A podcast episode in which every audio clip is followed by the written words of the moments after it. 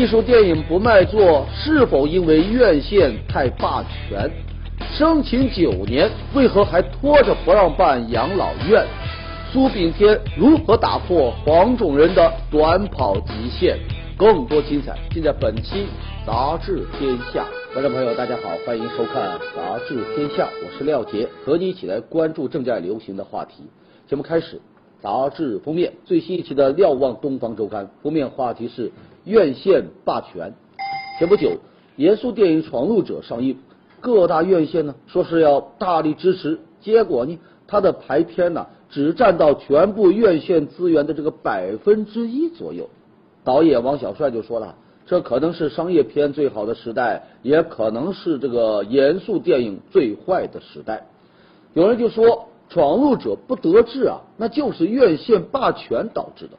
对此呢，院线呢，哎，表示很无奈啊，说其实啊，现在也是院线最坏的时代。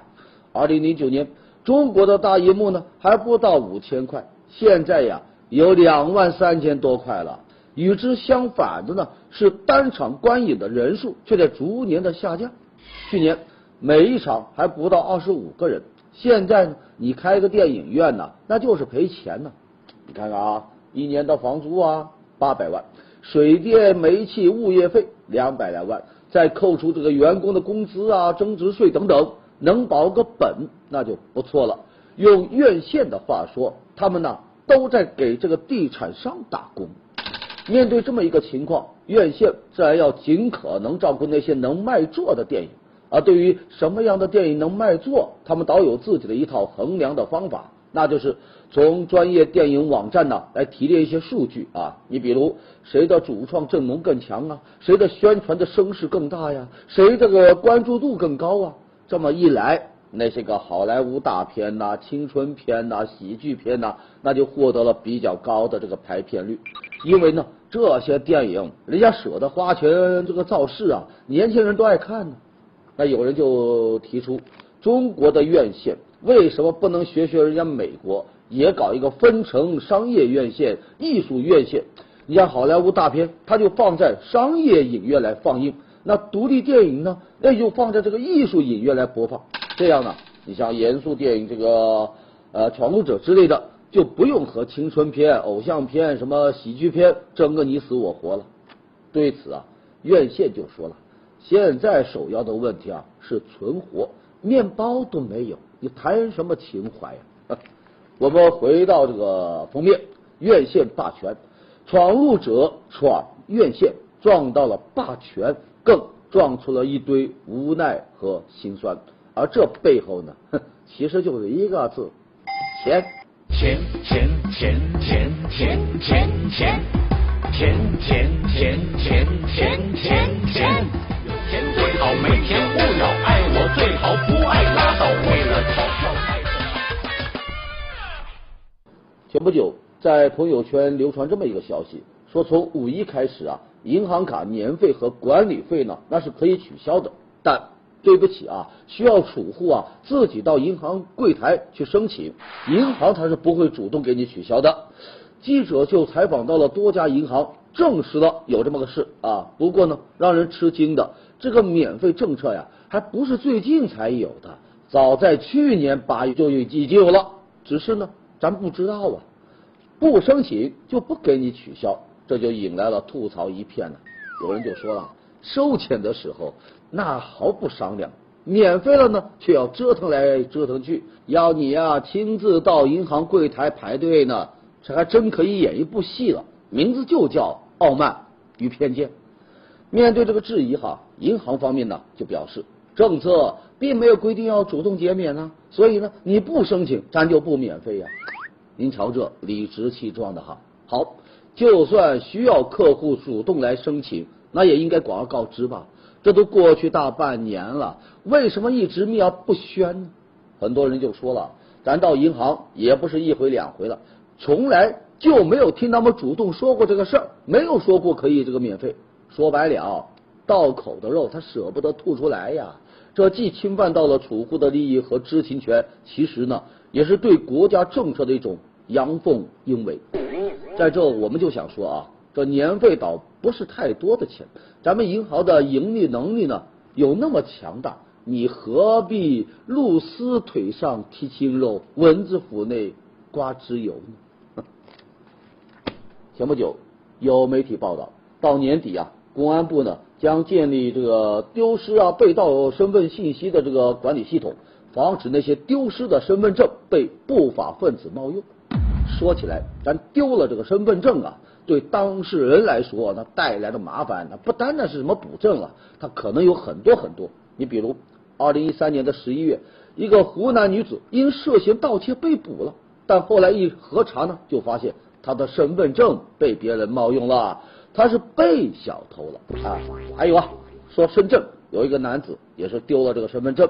后来呢，竟然就成了某某的借款担保人，被银行追债啊，莫名其妙背了黑锅。也许啊，您要纳闷啊，身份证丢了我也补办了，以前的身份证他怎么还能冒用呢？原来啊，公安系统内部它是可以查到身份证是否挂失的，但你像其他的部门啊，银行啊、运营商啊、宾馆啊等等，他看不到挂失信息。由于这些个被盗的身份证无法注销，所以呢就被某些人利用啊，或者呢拿去开这个银行卡，或者呢掩护这个诈骗犯罪。而围绕被盗的身份证，就形成了这么一个网络黑市。你在网上啊随便这么一搜，就能搜出上百个售卖身份证的 QQ 群呐，一张证什么三四百呀，有人呢半个月就卖出了四十多张，获利上万呢。法律是规定啊。购买、出售、使用伪造或者是变造的身份证，要处两百元以上一千元以下的罚款，或者呢处十日以下的拘留。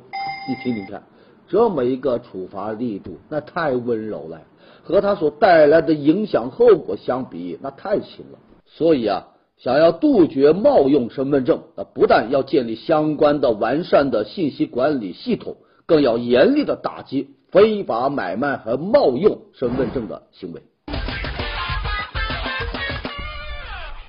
前不久，广东清远一些家长啊，带着孩子呢，干嘛呀？参观豪华的高档别墅，以此来激励孩子的成功欲望。我一边看别墅啊，一边对孩子们说：“你们呢，要努力学习，要树立财富理想，长大了呢，才能够成为高富帅，买得起豪华别墅，买得起名车。”那有人就说了。激发孩子成功的欲望，这倒没错，但仅仅以财富作为唯一的标准，这父母大人是要把孩子带向何方呢？哈，财富或许是成功的一个选项，但并非是唯一的答案。其实，渊博的知识、乐观的态度、助人的爱心，这些都非常的宝贵。你像有一半以上的美国人呢，都认为啊，成功不是看你拥有了多少财富。而是你人生当中积累的经历，面对困境的不屈的精神，还有追求美好生活的那股热情。在这呀，咱就想说啊，勿戚戚于功名，勿孜孜于娱乐。这培养什么样的孩子，就决定我们会有怎样一个未来呀。接下来说一说监狱找朋友。说广西一个十四岁的男孩小鱼，拿着菜刀啊抢银行，被逮捕了。这警方审问他呀，他就说这么做呢，不是为了钱，而是为了进这个监狱啊去找朋友啊。他说呀，爸妈长期在外务工，自己呢跟着奶奶生活，初二就辍学了，无所事事啊，白天睡觉，晚上呢打游戏，每天过得都是很寂寞呀，很单调，身边没有朋友。听说啊，这个监狱里啊人特别多，很容易找到朋友玩。其实。像小鱼这样的留守孩子还有很多，他们大多呢跟着老人在一块生活，没有小朋友来陪伴，没有人可以谈心，让他们都觉得呢死气沉沉的家比那监狱还要可怕。在这样的环境里待久了呢，他的情感就变得复杂和脆弱，一旦遇到什么诱惑，遇到什么事情呢，就容易自我封闭，情绪失控，甚至呢惹上大事。你像上个月啊。在四川的绵阳，一名十二岁的女童在给奶奶下毒之后啊，也是喝农药自杀。还有啊，一个九岁的男孩得知妈妈说这个今年不能够回家过年，哎，春节之前呢，在自家厕所呢自杀。对于留守孩子，他如果缺少父母的疼爱，又缺少社会的关怀，那少年的心啊，恐怕就成了一座监狱了。来看最新一期的《三联生活周刊》文章标题：苏炳添的九点九九。前不久，在二零一五国际田联钻石联赛当中，中国运动员苏炳添在这个男子一百米比赛当中啊，以九秒九九的成绩啊，成为了季军啊，也是呢历史上第一个突破十秒大关的黄种人。他的这个成绩呢，可以和刘翔的十二秒八七相媲美呀。一九六八年，美国黑人选手海因斯跑出了一百米九秒九五的成绩，首次突破了十秒大关。之后呢，进入这个十秒俱乐部的那清一色全是黑人运动员。直到二零一零年，法国选手莱梅特里呢跑出了九秒九八，才上啊这个白人呢闯进了十秒大关。如今，苏炳添的九秒九九。也终于让黄种人拿到了这个入场券啊！有人就问了，那为什么白种人和黄种人跑这个十秒进去那么难呢？专家就解释了，说呢黑人的这个这个肌肉纤维啊，它进行无氧呼吸的百分比呢很高，所以呢他们在短跑当中耗氧并不多，而且呢他们的脚掌的弹力也要高出其他人种的好几倍，因此呢他们比较容易突破十秒大关。值得一提的是啊，这苏炳添比赛的时候啊，刘翔就在现场加油呢。他是第一时间向人们发布了这个喜讯。刘翔退役之后，中国人在短跑领域啊出现了这个一个真空啊，而苏炳添是及时的填补了这个空缺，实现了一个完美的传承啊。咱回到标题，苏炳添的九点九九，有诗是这么说的哈：“此马落穗千里之，追风犹可到天涯。”咱们就希望苏飞人能够更进一步，把那九点九九改成九点九八、九点九七、九点九六啊。好，接下来我们来关注田亮。前不久，他参加某电视节目啊，一不留神的说出了一个秘密啊。他在清华呀读了八年研究生，直到现在还没有读完，没有毕业。有人就调侃说：“不要等到生爹都毕业了，你还没有毕业啊。”如果不是田亮自曝，估计呢没有多少人知道这事啊。根据这个田亮的说法呀，但是因为这个英语啊太差了，没有修够这个学分啊，所以呢也不能够及时的毕业。这理由听起来啊，貌似也说得过去啊。但是咱认真的这个研究一下，哎，问题就来了啊。清华是有规定的。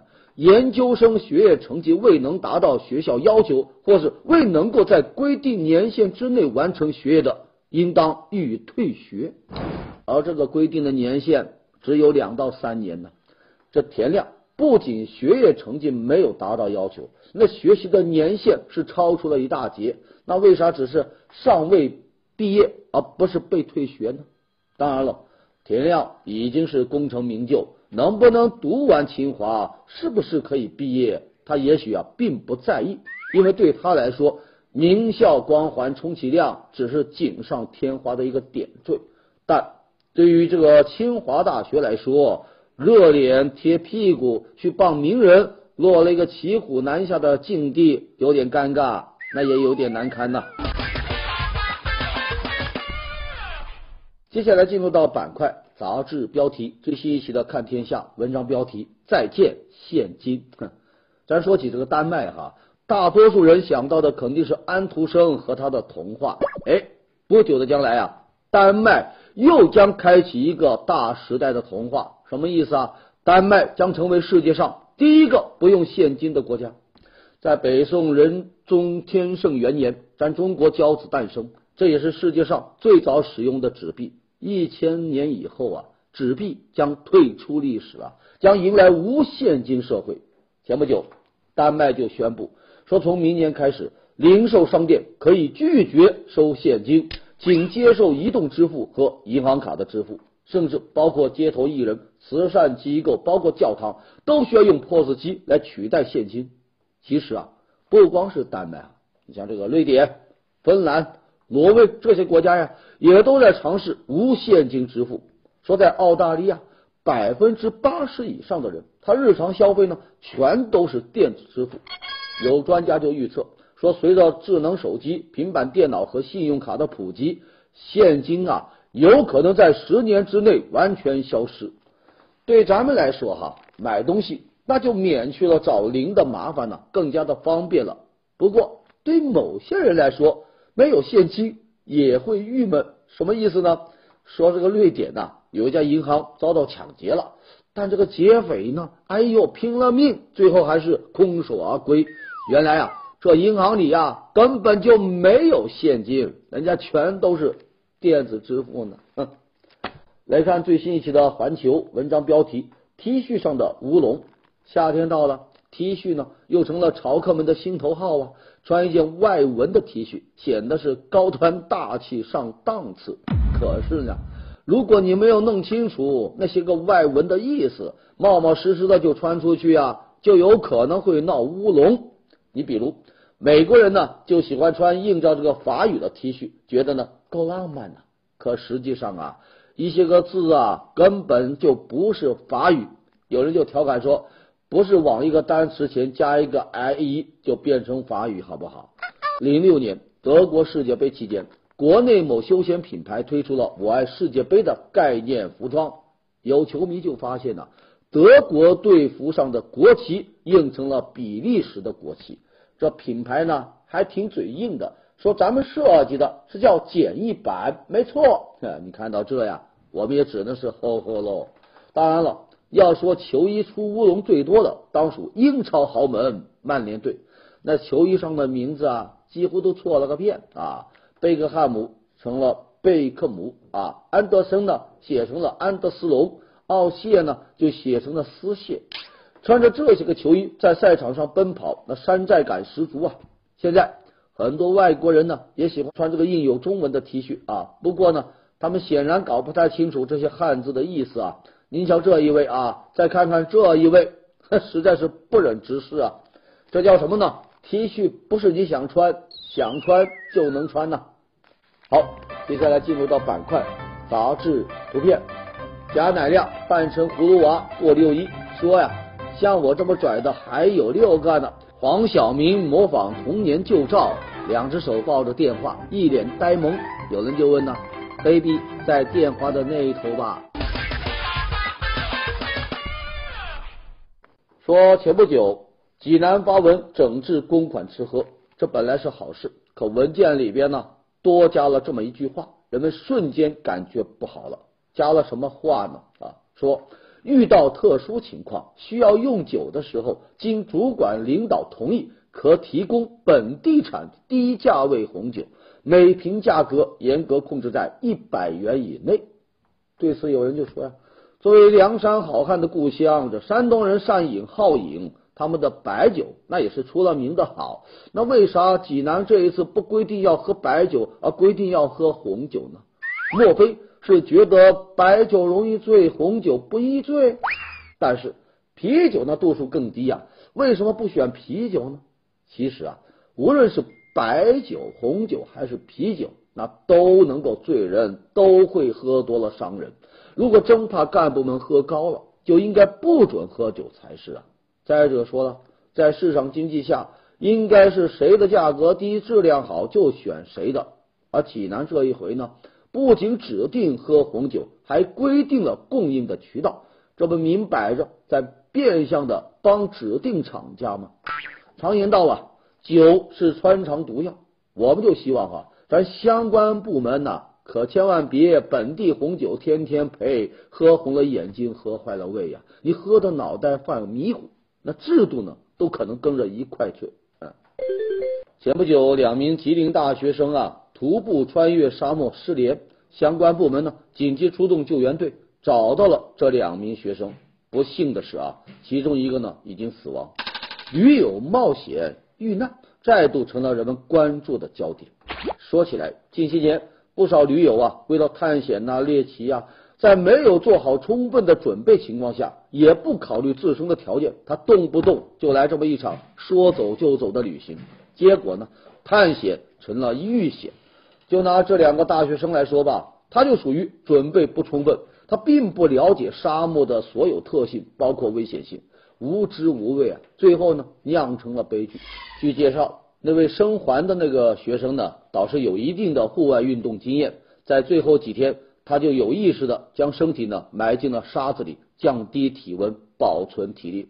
而那位遇难的呢，身体素质呢不是特别好，又缺少经验，但呢他性格比较要强，就想通过穿越沙漠来证明自己，他就离开同伴，独自前行，结果就悲剧了。事实上啊，沙漠是非常危险的地方，昼夜的温差呢特别大，没有水很容易因为中暑啊、缺水啊引发生命危险，而流沙呢往往也在顷刻之间将人掩埋。即便是动用飞机来救援，那也赶不上啊！要我说，探险只有热情没有理性，那这样的热情啊，倒是燃烧了沙漠，也烧伤了自己啊！二零零六年，浙江出台政策，鼓励民间资本参与养老服务业。这台州人王巨洲啊，就和几个战友啊来商量，准备在家乡投资建一个养老公寓。可九年过去了。这养老公寓啊，一直就没有批下来。相关部门给出的解释是说，政府有自由裁量权。一边是热心人士呢，想为当地养老来出力；另一边呢，是相关政府部门久拖不决。九年，这养老院仍然没有获得准生证。一句自由裁量权，打消了多少民间热情，又阻碍了多少老有所养的期盼。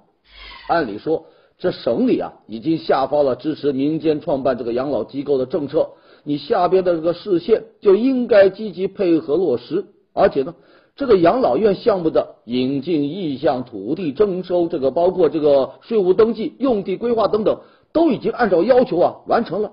可为什么就一直卡着不批呢？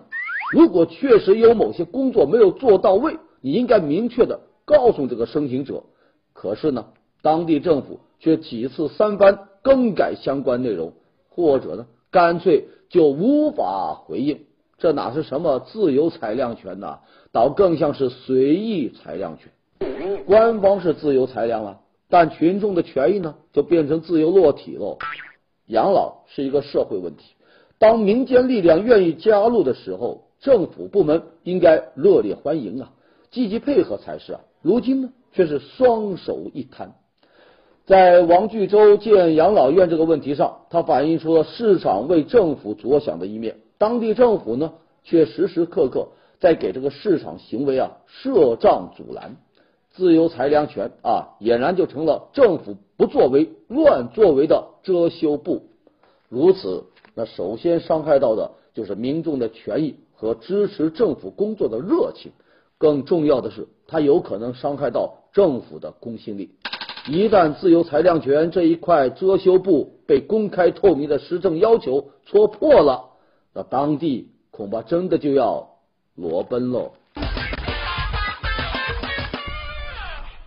对于这个有车一族来说，洗车呀算是一个麻烦事啊。现在这 O2O 上门洗车就逐渐成为新宠，通过手机 APP 可以预约，这洗车工啊给你上门服务，又方便又省事。不过呢，在带来便利的同时，这种上门洗车服务也带来了一些问题。首先就是工具，上门洗车一般使用呢三轮车，但在北京、上海这些个大城市，三轮是受到严格限制的。也就是说，他洗车用的三轮车呀，目前都没有明确得到交管部门的允许，它属于灰车。还有啊，根据规定，洗车呢不得占用道路、占用绿地等等公共场所。但一些个洗车工呢，直接就在人行道上来洗，污水呢他也不回收，随地就倒掉，既污染了环境，也违反了循环用水的要求。除此之外，洗车工他的入职门槛很低啊，他缺乏必要的专业训练，上门洗车的这个服务质量啊就很难得到保障。你像有客户就说呀，预约上门洗车，结果呢，洗车工啊把车漆都给刮掉了。找到了公司嘛，对方就说谁洗坏的谁去赔吧。可这些个洗车工都是些个临时工啊，等你回过头找他们，影都找不到了。看来对于这个 O to O 洗车呀，其实也跟洗车一样，得洗干净，别留下个泡沫渣子啊。来一读文章标题：这么热的天，古代人是怎么过的？夏天我们是有这个电扇呐，有空调啊，可古人没有啊，那他们怎么消热解暑呢？首先，那就是在衣服上啊做文章。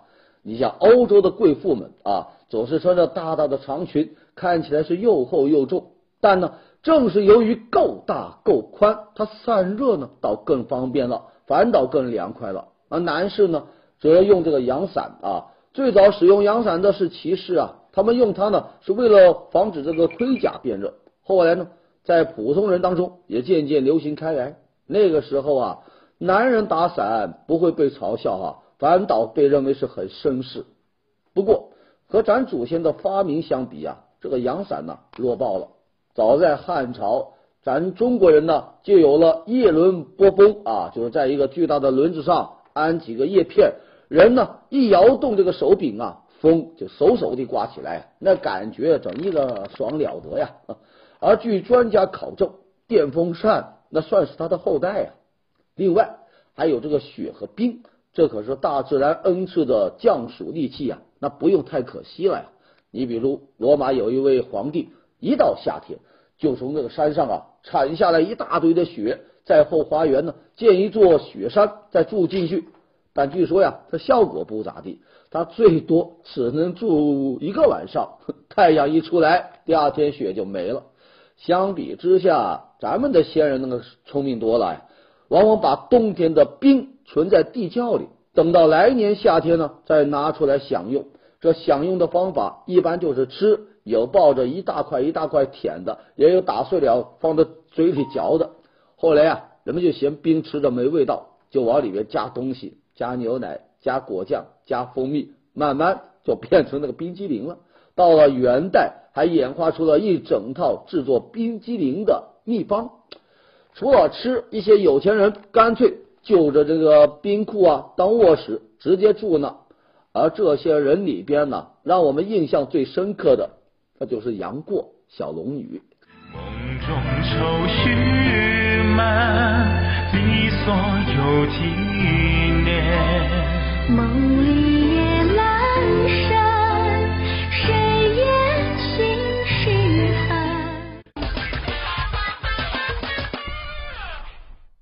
接下来，新周刊，我们来介绍瑞词。第一个，跳舞贼说，最近在扬州啊，出了一个贼啊，他半夜溜进一个面馆来行窃，发现这门口呢有监控，这哥们呢不但不躲，反倒对着那个摄像头跳起了舞啊。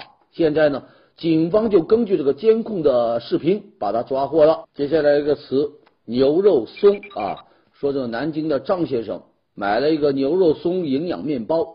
包装袋上啊，牛肉松三个字特别醒目，还配了牛的图片呢。但奇怪的是啊，你横看竖看的配料表，愣是没有找到牛肉的成分。于是呢，他找到生产厂家啊，对方说呀，我们这面包啊，不是牛肉松面包，而是很牛的肉松面包。这解释也是醉了啊！按照这逻辑啊，那羊毛衫那就是很洋气的毛衫呐。明明没有牛肉松，却要虚假宣传，还如此诡辩，那也蛮牛的了。下一个瑞词，刷脸取钱。最近啊，这个全球第一台人脸识别 ATM 机呢，新鲜出炉了，刷脸就可以取钱。这人脸图像和身份证登记的图像是必须要相符，这安全性能更高了。不过有人就开玩笑说，这刷脸取钱会不会导致很多人去整容医院？整成马云的脸呢？好的，感谢收看《杂志天下》，读杂志观天下，杂志话题多，咱明天中午接着说。节目最后是天下言论。